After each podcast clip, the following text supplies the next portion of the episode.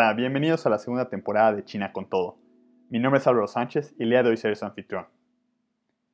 Para empezar, me gustaría agradecerles por seguir escuchando el podcast, por sus comentarios, sugerencias de entrevistas y retroalimentación de los capítulos, porque este podcast no podría seguir existiendo sin el apoyo de todas aquellas personas que presentan historias de personas que están logrando cosas maravillosas relacionadas a China y están constantemente abriendo el camino para todos.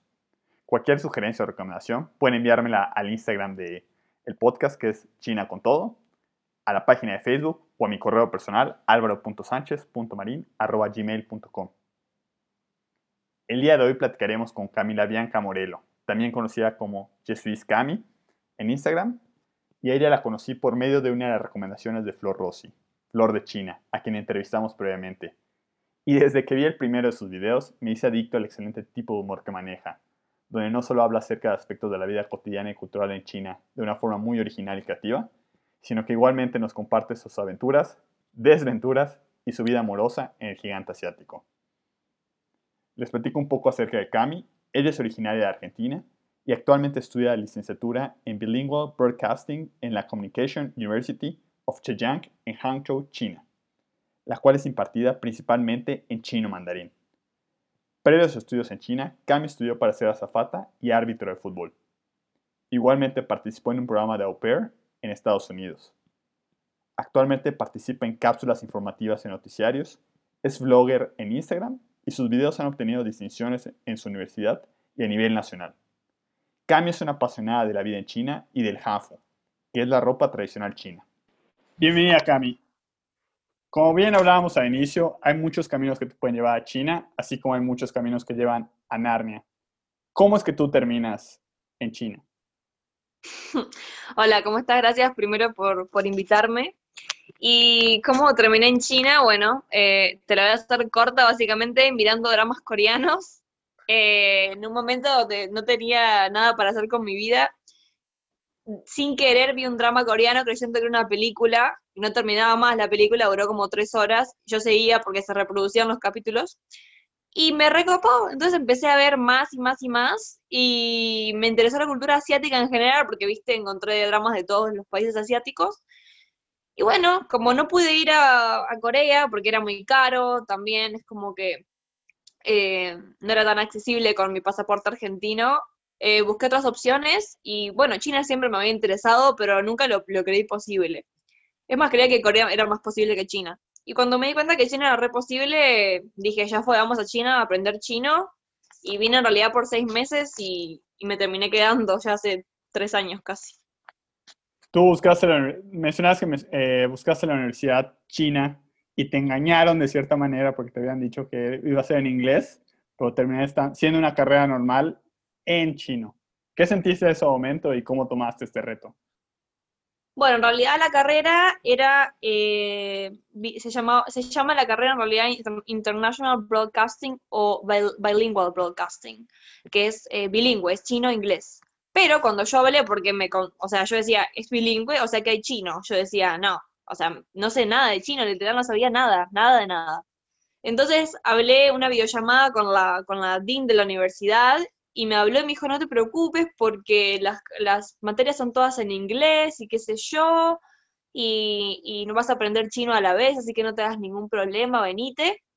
Y bueno, como es comunicación y a mí me reinteresaba y estaba, yo quería mudarme a Hangzhou en realidad, porque era que yo quería vivir en Hangzhou, em, y dije, oh, listo, es la mía. Y me fui, aparte de re económica, porque era mucho más barata que otras. Así que me fui, me anoté y bueno, los primeros seis meses tuvimos clases de chino nada más, porque viste que en las universidades tenés que hacer un año de chino antes. Entonces hice seis meses y dije, no puedo aguantar un año, es desperdiciar un año de mi vida. Así que después de los seis meses empecé con los chinos directamente. No sé cómo hice para colarme ahí. Y bueno, a la vez de que tenía clases de chino, ah, tenía clases en chino con mis compañeros chinos. Entonces era como un timbudón con, constante, no entendía nada de lo que decían y yo estaba ahí como figurita. Y bueno, sí, dije, estos me, me metieron el perro, diríamos en Argentina, me mintieron de una forma, pero bueno, eh, acá estoy, tres años después eh, me puedo manejar, ahora entiendo las clases y no puedo creerlo. Pero aparte tu chino evolucionó en tres años de cero a qué? HSK 5, me decías. Y todavía no rendí ningún examen de chino, eh, porque no me animo, pero sí, o sea, tengo el nivel 5, pero si me das a escribir, no, escribo re mal. Bueno, ponte a pensar que muchos estudiamos para el examen para comprobar a las escuelas. Tú ya estudias ahí, entonces no hay nada que comprobar. Claro. no, no, me tengo que rendir. Tengo que rendir el HSK 5 antes de graduarme, así que ya me tengo que empezar a preparar el año que viene. Te queda un año en la universidad, un año y medio. En el 2022, en junio, me recibo. Ah, ok, súper bien. Y ahorita, bueno, en, en, los videos que tienes en Instagram mencionabas que siempre buscaste la vida universitaria y te fuiste a vivir un tiempo por, al campus de la universidad, pero realmente te diste cuenta que era más padre vivir de, con una familia china y dada la experiencia que tuviste de au pair, pasaste a vivir con una familia china. ¿Cómo ha sido todo este proceso? ¿Cómo te ha ayudado en tu, en tu desarrollo en China? ¿Qué, ventajas sientes que hay? Mira, yo llegué a Hangzhou, eh, conocí a esta familia eh, en internet. Básicamente fui su au pair por dos meses y en esos dos meses yo iba todos los días y venía de la universidad. Entonces dije, bueno, es muy lejos ya, no quiero ser más au pair, quiero vivir en la universidad, quiero tener, como dijiste, esa vía del campus que veo en las películas. Y cuando me mudé al campus eran todos re mala onda, nadie hacía nada, no había fiesta. Y dije, ¿qué vengo a hacer acá si no hay fiesta? Yo quería algo de, no sé, vida universitaria de las películas. Y bueno, dije, ¿qué me quedo acá? Agarré y al tiempo me mudé de vuelta con mi familia china y bueno, nada.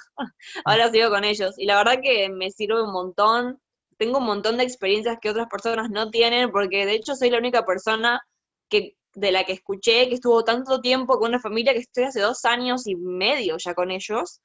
Eh, no soy su oper, porque dejé de ser su oper hace muchísimo tiempo, eh, pero como tenemos una relación tan, tan cercana, me, me dijeron venía a vivir con nosotros y pues son recopados. Entonces, tengo esa, esas, esas experiencias, no sé, hay una, no sé, algo está pasando en la ciudad y que solamente los chinos saben, porque los extranjeros no llega la información y yo me entero, o no sé, bueno, mi, mi mamá china no te dije, pero ella trabaja en Alibaba. Ah, Entonces también siempre es como, he ido al campus de Alibaba por ella, o sea, siempre es como, no sé, tengo un montón de cosas también recopadas. Y también compartir mi cultura con ellos, que siempre me preguntan, les gusta mucho el fútbol también, entonces como que está muy bueno. Sí, como dato curioso, Cami se recibió igual de árbitro, cosa que todavía no, es, todavía no desempeña en China. No, no, no me, no me animo. Está bien. O sea, mencionabas igual que ya tienes tu cuarto ahí con tu familia. ¿Qué días te toca sacar la basura, lavar los platos? ¿Tienes igual esas responsabilidades o, o las omitieron completamente? ¿Es una versión muy VIP de vivir con una familia? Mira, es una situación muy particular la que yo tengo y la gente piensa que miento, pero te juro que no. Eh, son buena onda, o sea, son re buenos y no tengo que pagar renta ni nada. Las veces que les he querido pagar renta, tipo, se ofenden. Compro comida y no la comen, o sea, que la termino comiendo yo, porque no sé, son así. Ellos me dicen, no, compramos esto, come, come, come. Igual cabe destacar que yo no estoy nunca en la casa, porque siempre tengo algo que hacer. Y no, eh, eh, parece gracioso, pero en realidad hay una señora que viene a limpiar y me limpia el cuarto todas las semanas, o sea, que es como vivo en un hotel, básicamente, te juro, y como que no estoy en la casa, no sucio, entonces tampoco tengo tiempo de limpiar, entonces de vez en cuando me vas a ver con la aspiradora, pero casi nunca, porque no ando nunca en la casa.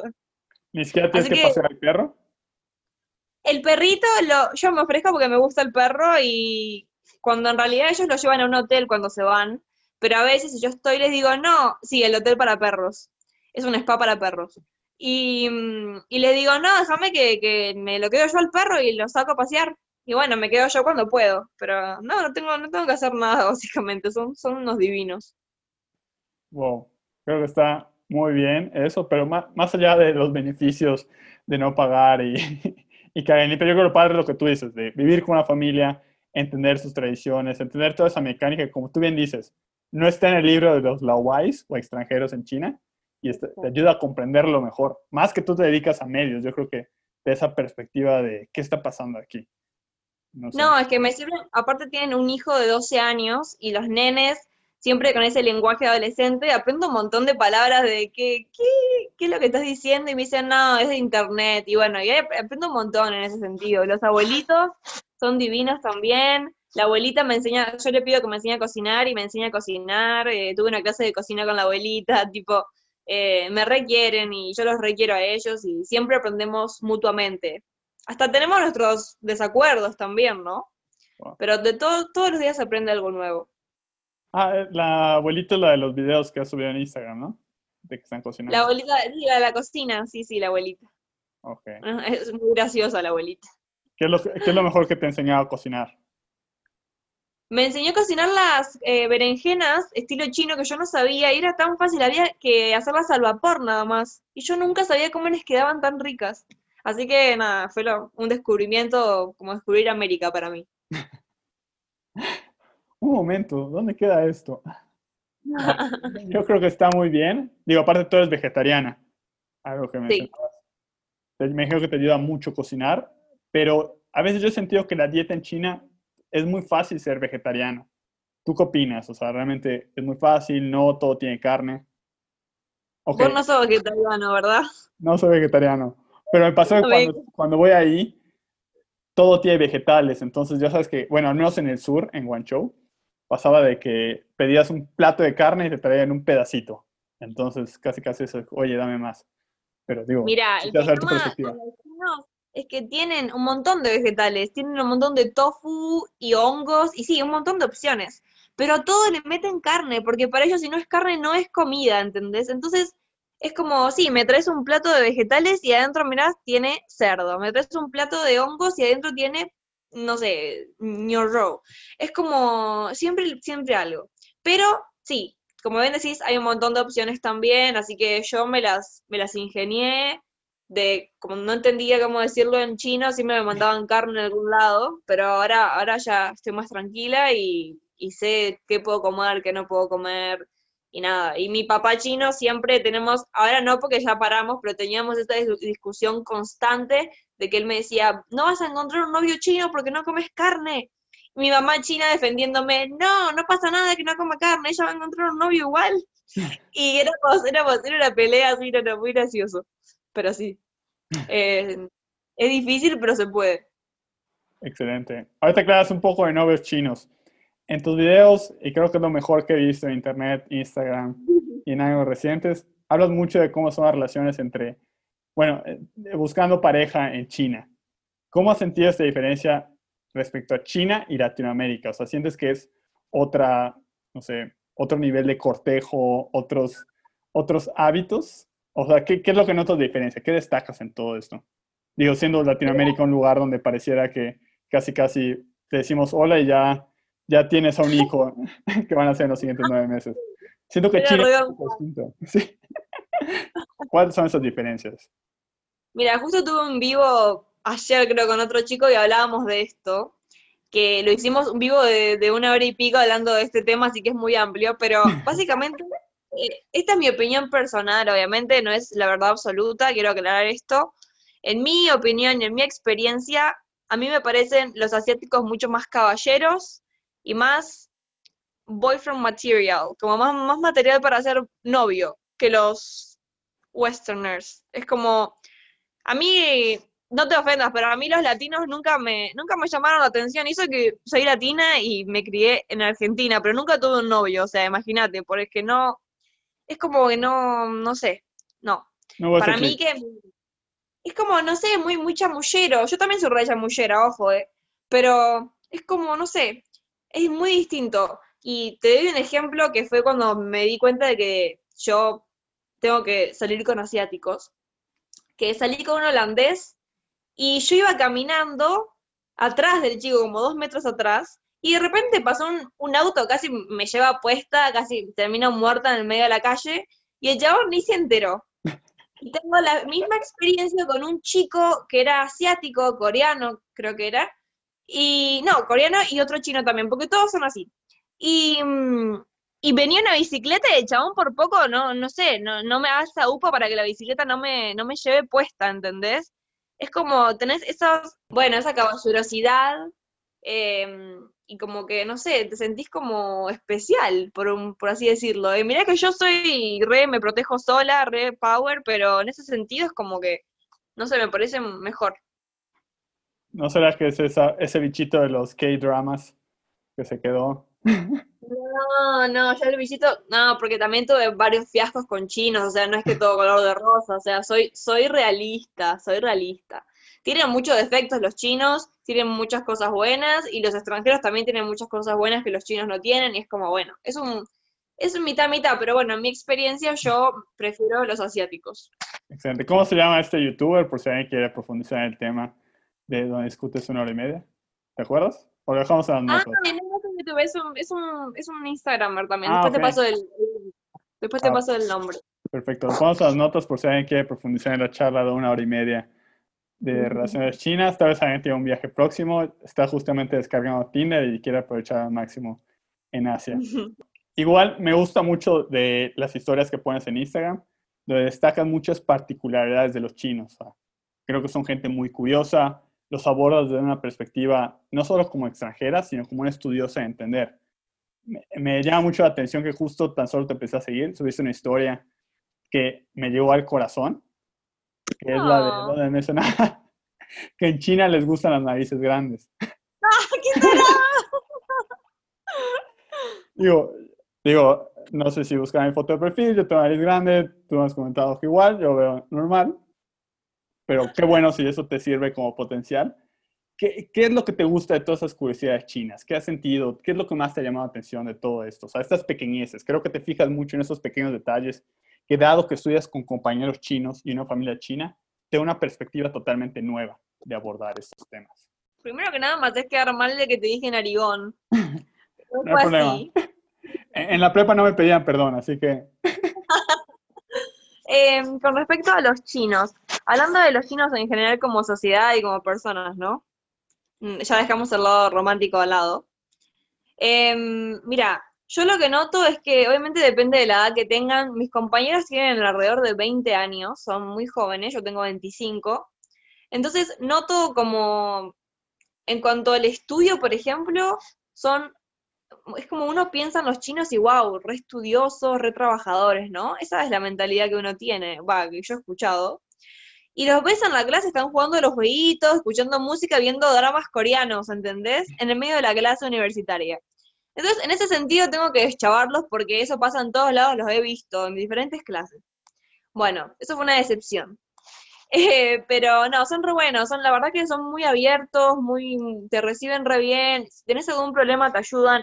En mi experiencia, tengo una amiga que los compañeros son re mala onda, pero bueno, creo que la mayoría en general son, son buenos, son muy serviciales en cuanto a, eh, no sé, necesitas algo, te doy una mano, o le pedís ayuda, te ayudan, o, o ellos también, de preguntarte, che, no sé, tenés esta clase acá, como no sé, como que son buena onda. Y lo que tienen en general creo que les da mucha vergüenza para los extranjeros. Bueno, vos estuviste en China, no sé si te pasó, que les da un poquito de vergüenza, primero que te ven y se piensan que no hablas chino, directamente asumen. Entonces les da vergüenza hablarte en inglés. Muchas veces me ha pasado que me están esquivando a propósito porque no me quieren hablar, les da vergüenza usar su inglés. Y a veces, otra cosa que es lo que me molesta mucho es que, em, no sé si tendría que decirlo ahora o no, pero bueno, es como te empiezan a hablar en inglés y vos les contestás en chino y te siguen hablando en inglés. Y es como, mm, me estás jodiendo, ¿verdad? Pero bueno, es como, eh, o, eh, o me querés mostrar que hablas inglés, o querés practicar, o mi chino es muy malo, no me entendés lo que te digo. O sea, ¿cuál es la opción? Bueno, eh, pero no, en general son, como te digo, son muy buenos, muy, muy, muy recibidores, no sé cómo se dice, mi español es muy malo. Y, y nada, la verdad que no es como todos piensan de que son todos así como re, re aburridos, re cerrados, no, porque también hay un montón de chinos que, que son, que les gusta la joda, hay muchos que son, no sé, la mayoría son, son, son buena onda, son, son alegres. No, pues qué bueno que has tenido compañeros así y lo has experimentado y has visto la parte buena. O sea, yo igual que tú pienso que muchas veces piensan en estos como que o superhombres o personas que, que tienen ideales muy grandes, o sea, como que esas personas, esos chinos de libro o de series estereotipadas que obviamente están luchando en Estados Unidos los actores para quitar ese cliché, porque al final del día son personas, son personas normales que, que dices, oye, ¿vas al baño? ¡Wow! O sea, Lo de la matemática también, no son mate- todos buenos en matemática. Sí, igual es una frustración tanto para ellos como para nosotros, o sea, no es, bueno, yo me dedico a las matemáticas, así que tal vez no pueda coincidir ahí, pero e, esa parte de que no es ese cliché de genios matemáticos que hablan 20 mil idiomas, que tal vez yo creo que en la educación que les dan sí se les esforza, pero como cualquiera, lo olvidan y, no, y deja ser algo importante en sus vidas. sí, muy bien, exactamente, exactamente lo que decís, porque como tienen clases de 1500 cosas, aprenden un montón de cosas que les van a servir en el futuro también, ¿no? Pero, pero, pero sí, sí, la verdad que, que para mí son buenos en matemática, aunque ellos digan que no. La mayoría que me he encontrado, y yo cuando tengo que hacer matemática le digo a mi amigo, eh, ¿cuánto es, no sé, 2 más 2? Y al toque me dice el 4, ¿entendés? Es como que yo los uso como calculadoras, pero se enojan si le decís que son buenos en matemáticas. Pero no, no son todos buenos. Conozco gente que no. Excelente. Le pones 4x4 y saca la calculadora y dices, oye, ¿qué haces? Eso es chafa. Claro, que hizo chido, no podés. No, mentira. Ahorita que, que, empezó la pandemia, fue que empezaste a hacer más videos de Instagram. ¿Qué fue lo que te llevó a hacerlos y qué, cuál es la temática que te gusta manejar en esos videos? ¿Nace bajo algún concepto? ¿O, o cómo, cómo surge toda esta idea y la has ido desarrollando? Bueno, básicamente empecé a hacer, siempre tuve la idea de hacer los videos, pero nunca los hacía, no sé por qué. Tendría que haberlos empezado a hacer antes. Pero mm, en un momento de la pandemia estaba yo encerrada, un momento muy traumático, em, historia larga para otro día, pero empecé, empecé a hacer videos así que me decían, no, ¿sabías qué? Y así, re caseros, tipo así, grabándome, ¿no? Y, y me, me re gustaba, porque a la gente le gustaba, ¿no? No tenía muchos seguidores, pero le gustaba.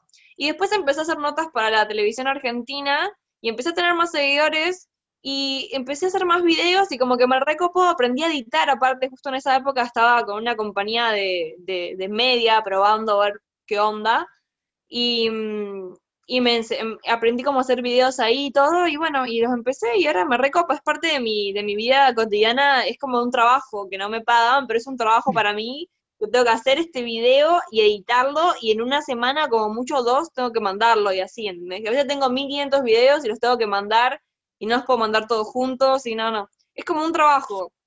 Hay gente que se piensa que en realidad me dedico a, a Instagram y no, tipo, tengo una vida. Instagram es un, es un hobby.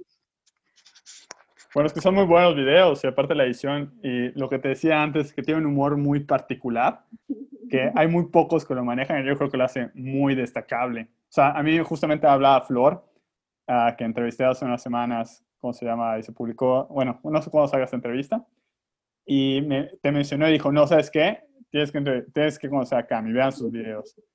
Y, te decía al inicio de entrevista que la única referencia que no encontré para poner las notas, porque me tomo la dedicación de buscar cada una de las notas y ponerlo, para que alguien que sea curioso pueda agregar y darle seguimiento y todo lo demás. La única que no encontré fue la tuya. Entonces, o subí el episodio de Flor, tú me, digo, tú me encontraste en Instagram y dije, ah, es ella. Y empecé a ver los videos, te juro que perdí el día, el día laboral viendo los videos de, de estaban así como rayos. Oye, ya tienes el reporte frente a un momento. Oye, ¿qué le pasó con el coreano? ¿El elevador? No, igual eso también me sirve a mí porque, bueno, como estudio periodismo, eh, lo, también lo tomé como, ahora estoy tratando de hacerlos un poco más profesionales de vez en cuando, como el de Navidad, que traté de hacerlo más como, como una nota, eh, porque me sirve para practicar. O sea, eso me sirve mucho. Aunque lo tendría que hacer en inglés, pero creo que el público español se lo merece. Sí, hay muy pocas cosas en español, hay que crear esa barrera para que no entiendan lo que nosotros decimos. Aunque la mayoría de los subtítulos, porque no, no sé por, por el hecho que estás operar en Estados Unidos, le das la prioridad para que esté subtitulado y tu familia gringa lo pueda entender. Digo, ¿tu familia americana lo puede entender o por qué te nace? al principio, al principio obviamente los primeros que hice no les daba ni edición, pero cuando empecé a editar hice todo con subtítulo en inglés porque tengo muchos, yo vivía en Estados Unidos, entonces tengo muchos amigos de otros países que no hablan español y, me decían, ay, no entiendo tus videos, agrega subtítulos. Entonces les empecé a agregar. Pero después me aburrí porque era un retrabajo y dejé de hacerlo. Y ahora lo empecé a hacer de vuelta. Así que ahora trato de todo lo que mando, lo mando con subtítulos. A menos que no sea relevante. Lo sabías que son muy relevantes. Ese que mencionabas, lo de las embarazadas, creo que siempre llama la atención. Una vez se lo conté a mi mamá de, bueno, tiene un video Cami donde habla de que las embarazadas después de dar la luz las dejan un mes sin bañar o algo así. Entonces ahí todo lo era placenta y recién nacido se siente, yo imagino. Pero son cosas muy curiosas y creo que es lo que empieza. Son esos ganchos para empezar a atraer a la gente a la cultura. De que, oye, mira, y los noodles, y los dumplings. Es, es básicamente terminar con los prejuicios. Sí, sí, sí. Básicamente empecé, empecé para que la gente diga que deje de decir que comían murciélagos. Esa fue la Está temática bien. principal. Es para que se rompan esos clichés de que no todos mexicanos robamos drogas, sombreros, tacos. Bueno, tacos, sí. Y Argentina de que todos bailan tango, leen Mafalda todo el tiempo y Cortázar. Así que yo creo que está muy bien. Y más, más eso que, que dices, o sea, romper esos tabús que se crearon con base en la pandemia, donde digamos que perdió ese lugar de popularidad China para bien. Pero para mostrar eso, o sea, que son personas normales. Ahorita que hablas de los videos que ya son más en forma, tú ganaste un premio con uno de tus videos. Bueno, ganaste dos premios. ¿Nos podrías platicar un Sí. poco de qué son los videos y por qué los ganaste? El primero fue un blog que tuve que hacer, en realidad era para una tarea del colegio y yo no sabía que era un- un- un- una competencia, no tenía ni idea. Hice un video sobre mi, un blog en realidad sobre mi vida en la pandemia y les gustó mucho y bueno, me lo eligieron como primero y ese fue mi primer eh, carpeta de título hon- honorario, porque acá en las universidades chinas viste que hay mm, esos títulos honorarios que se le da a algunos, a algunos em, estudiantes. Y, y bueno, fue el primero y dije, bueno, al fin, o sea, tengo uno que lo quería tener antes de graduarme, yo estaba re feliz. Y después el segundo fue un video que era un, había un concurso que se llamaba Meili Zhejiang, que es un concurso provincial donde todos los estudiantes extranjeros en China y afuera de China podían participar haciendo un video sobre, sobre la provincia o sobre su historia. Y bueno, con un grupo de estudiantes de, de mi universidad que se especializan en lo que es no- noticias y video y todo eso, con los equipos profesionales, hicimos un video sobre, sobre mi, mi- mi perspectiva desde China, que lo, lo subí a mi Instagram el video. Eh, y bueno, ese ganó segundo lugar. No me gusta mucho la edición, pero bueno, o sea, ganó segundo lugar, así que tan malo no debe estar. No, yo lo vi, es bastante bueno. O sea, sí, tal la edición no tiene esa particularidad de los que tú editas, pero es un buen Sí, video. ¿Y el, prim- el de Los- primer lugar se puede encontrar en alguna parte? Sí, el, el primer lugar, después te mando el link. Está solamente en inglés y en chino. Pero lo hicieron unos chicos eh, rusos y de Tayikistán. Y nada, eso también es también de la vida en pandemia. Es- ese es de la vida en pandemia. El mío era sobre Hanfu, la ropa tradicional china. Ok. Tú te estás muy metida en la parte de Hanfu, ¿no? Digo, ahorita, para los que no escuchan, porque no saben el video, cuando empecé la llamada con Cami, abro la cámara y veo a alguien con ropa tradicional china. Pero igual veo en tu Instagram que tienes muchos videos y fotos participando. ¿Te ha gustado mucho esta parte? ¿Es, es- ¿Sientes que es como un cosplay o algo similar? ¿Es por los dramas coreanos? ¿Cómo surge todo este interés por vestir ropa china? No, yo amo, o sea, amo la, amo la ropa china, es como que me, me no sé, me transporta al pasado, me transporta, no sé, a otra era. Es como, me pongo esa ropa y me, me imagino en el pasado. Y no, no soy, no soy una chica cosplay para nada, jamás me vas a ver disfrazada así, solamente el hanfu, solamente hanfu, pero es como que cada vez que me pongo hanfu aprendo de esa era, por ejemplo, cuando usé ropa de la dinastía Ming, aprendí un poco de la dinastía Ming, de la dinastía Tang y así. Es como que está muy bueno y conoces un montón de personas, o sea, eh, es un montón de cultura. Y a mí me encanta porque me parece tan lindo los trajes.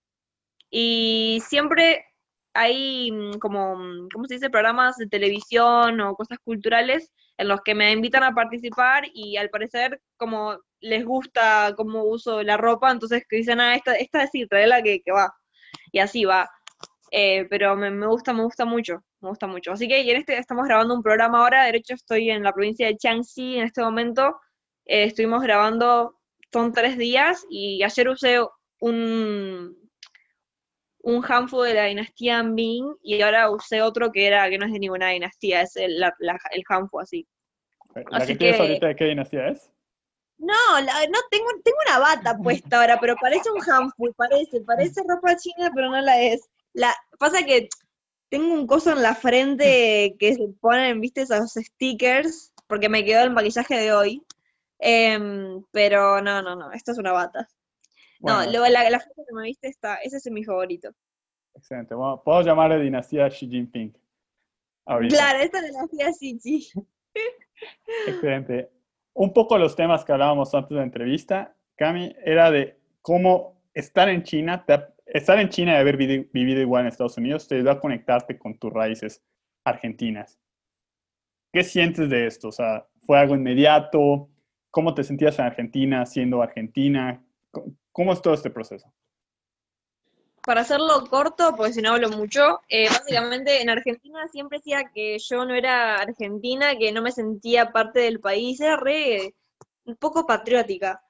Y una vez que dejé el país, de repente empecé a conectarme con mi cultura y me sentía orgullosa de decir que era argentina y mostrar y, compartir y cocinar cosas argentinas para que el resto del mundo pruebe. Y bueno, y acá lo hago acá en, en China, he bailado folclore para la embajada argentina en varios lugares hemos viajado por, el, por China, eh, bueno, por la provincia en realidad de Zhejiang, eh, mostrando el folclore argentino. Eh, siempre que tengo alguna oportunidad muestro lo que es Argentina, comparto el mate, es como que, no sé, te lo, lo llevo adentro y me re gusta eso, es como que es lindo compartir.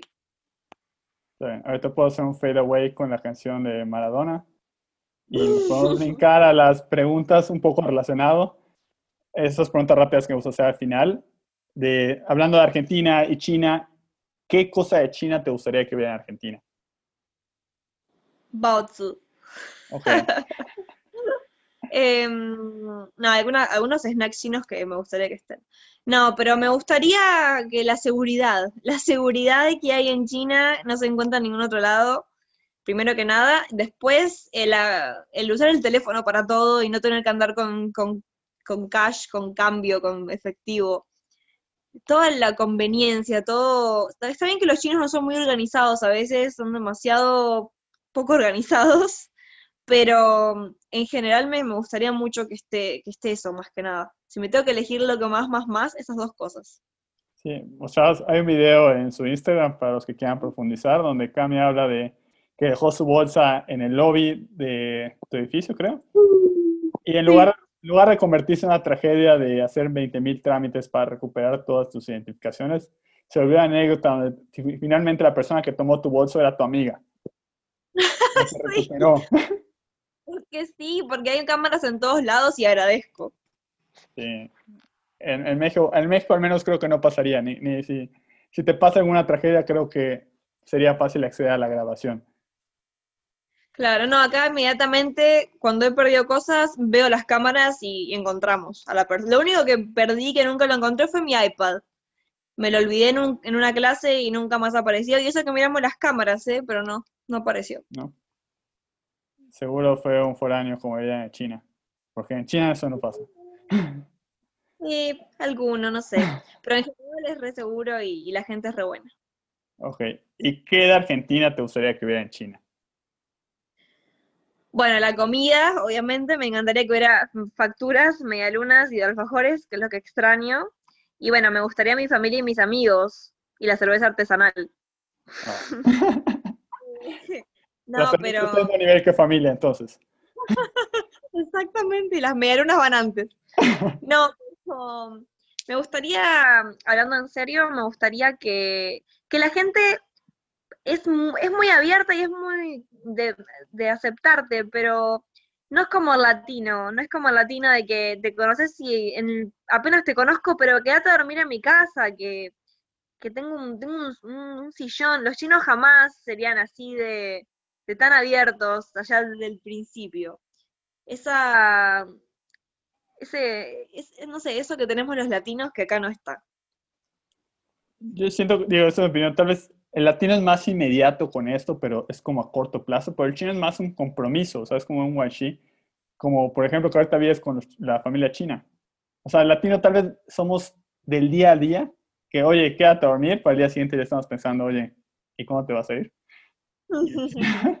El chino se compromete, no sé. Digo, para mí a veces es como, una obligación que sienten, o Mm. sea, porque lo he notado, pero bueno, es depende de cada chino, ¿no? Cada persona. no, súper bien. Ok, ¿Comida china favorita? Mapo tofu. Me ¿Qué? gusta comer malá, me gusta el picante de Ok. Sichuan. Está bien. ¿Nos puedes contar un poco qué es el mapo tofu para los que no saben? Es un tofu que es picante, básicamente. Se hace con mala, que es el, el picante, es un picante especial que se llama malá, o sea, no sé si tiene una traducción. Claro. Em, es muy rico, es muy rico, tienes como que se te adormece la boca cuando lo comes, a mí me encanta. Y bueno, para mí Sichuan tiene la mejor comida de China, eh, por la xiaocao, que es también la barbacoa de China, que con, ay, con el malá, bueno, basta que me agarra hambre. Pero bueno, me encanta mucho. El, xiaocao, que es la barbacoa china, y eso que soy vegetariana, me gusta lo que es vegetal, hongo, todo eso. Eh, y el mapo tofu son mis dos cosas favoritas.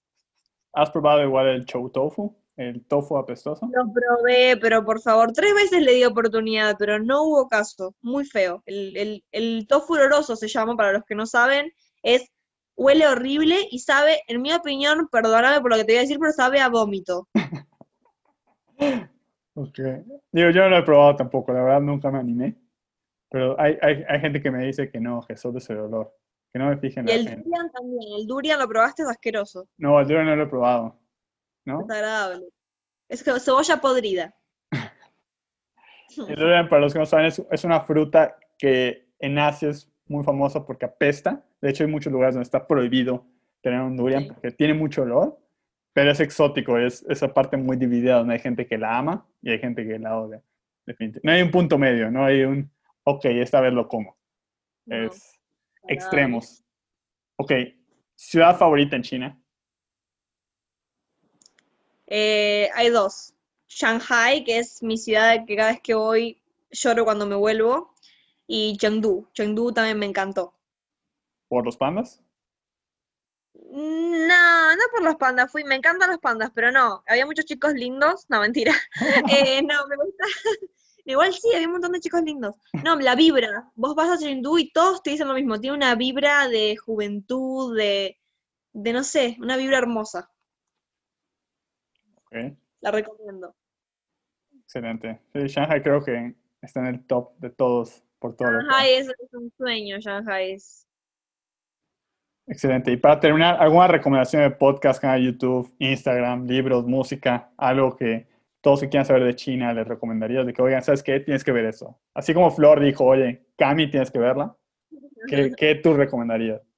Bueno, yo también recomiendo a Flor, que tiene un contenido re bueno, que si te interesa aprender chino y conocer de la cultura, en un, yo, yo creo que ella lo hace un poco más serio que yo, es una persona más seria. Eh, bueno, nada, la recomiendo a Flor, obviamente. Em, y en cuanto, por ejemplo, a libros, recomiendo un libro y una película, porque está la película también, se llama Una estrella roja sobre China.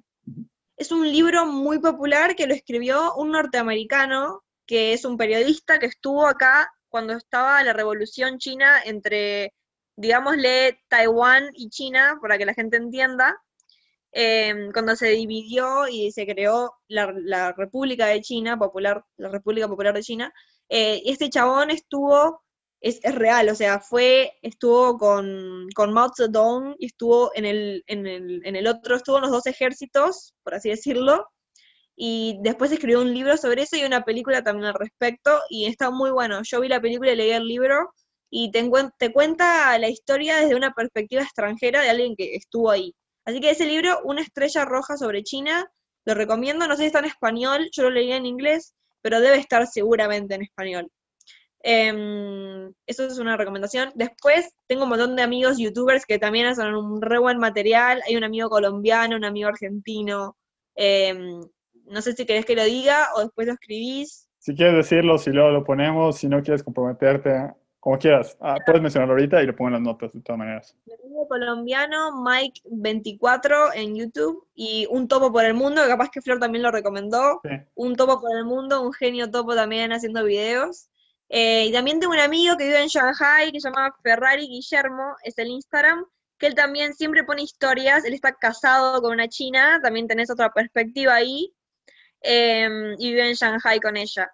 Así que nada, yo creo que, que es buen material lo que, lo que pueden encontrar ahí si les interesa China. Y aparte, digo, para los que quieran buscar, yo añado la de Blondie in China, que me acabas de revelar que cooperaste con ella en uno de sus lives, en Live in Sí. Hancho. Así, creo que hay más videos tuyos. Excelente, excelente, Cami. Pues muchas gracias por la entrevista, gracias por tus recomendaciones. Y digo, no sé si quieres agregar algo, algo que le dirías a la gente que está aprendiendo chino, que no- todavía no se anima o que está ahí. Mira, el- yo creí que era un idioma re imposible y me di cuenta que hay idiomas peores, como por ejemplo, eh, como no sé cómo se dice camboyano, el idioma de Camboya. Mi roommate era de Camboya y hablaba como un pollo, o sea, no entendía nada de lo que podía llegar a decir. Eh, así que el chino creo que es posible, la pronunciación es lo más difícil, pero la gramática es re fácil, así que se puede, sí se puede. Y también sigan a estas, estas, estas personas que crean contenido con respecto al idioma en Instagram o en YouTube. Por ejemplo, bueno, Flor, tengo una amiga, Ceci en China también, ella también pone contenido. Hay un montón de gente que, que te enseña. Hay un montón de páginas también con memes de los cuales aprendes. Eh, se puede seguir y aprendes algo nuevo todos los días. Aprendiendo una palabra nueva todos los días, ya mejoras. Sí. Yo bien, igual recomiendo que sigan tu canal de Instagram. Creo que es de lo mejor que he encontrado. Y pues sí, espero que tomen tus consejos. Y pues, ¿qué más te puedo decir, Cami? Muchas gracias por la entrevista. Espero que te vaya muy bien, que logres ese estrellato en China, que creo que ya estás. No te olvides de nosotros. Y ya. muchas gracias. No, por favor, un gusto. Perfecto. Zaijian. Zaijian.